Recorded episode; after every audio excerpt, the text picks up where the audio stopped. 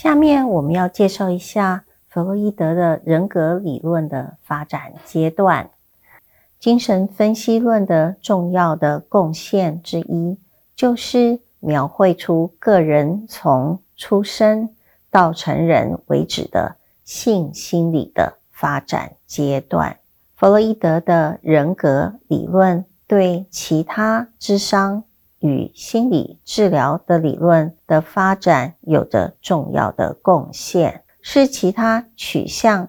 建构与发展的基础。性心理发展阶段是弗洛伊德主张从出生之后依序发展的过程，分为五个阶段。第一个阶段是出生后头一年的口腔期，第二个阶段是一到三岁的肛门期，第三个阶段是三到六岁的性雷期。第四个阶段是六到十二岁的潜伏期，最后一个阶段是十二岁以上的性器期。弗洛伊德认为，早期发展的三个阶段，如果无法顺利完成，常会导致个人将来接受心理智商时需要处理的困扰问题。我们来介绍一下性心理发展的这些阶段。第一个阶段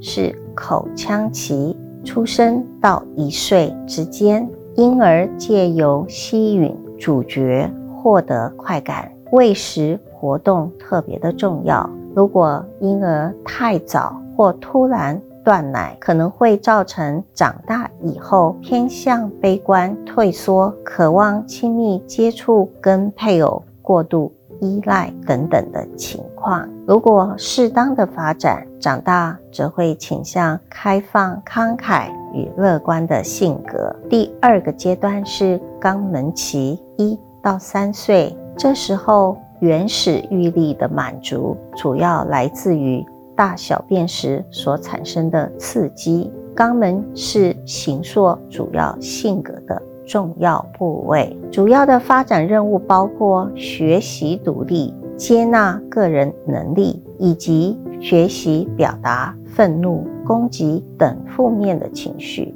这时候，父母亲的管教方式对孩子以后的人格发展有重大的影响。如果顺其自然，就会获得比较好的发展。第三个阶段是性雷期，三到六岁，这时候男童的性雷期有一个叫做伊底帕斯的情节，也就是我们所说的恋母情节。在这个阶段当中，男孩渴求母亲的爱；女孩的性雷期是伊蕾莎情节，也就是恋父情节。女孩在这个阶段渴求父亲的爱，儿童的恋亲的情节，经由认识现实的环境超我的发展而得到调试，转而模仿同性别的双亲之一的行为，并经由认同的作用形成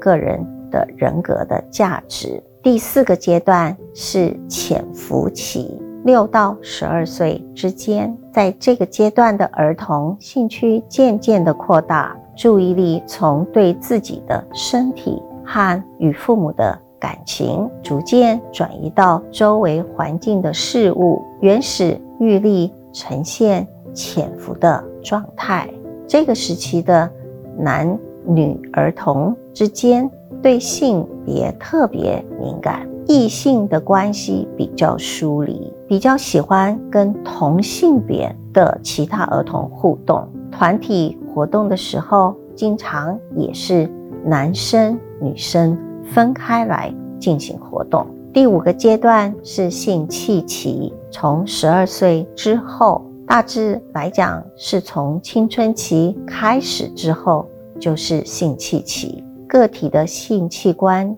渐渐的成熟，两性在心理和生理上特征有着显著的差异。这段时间也对异性产生兴趣，开始有两性生活的理想，有婚姻家庭的意识。十八岁以后成年人的核心特征为能够自在的爱与工作，包含逐渐减除父母对自己的影响，以及拥有关爱他人的能力。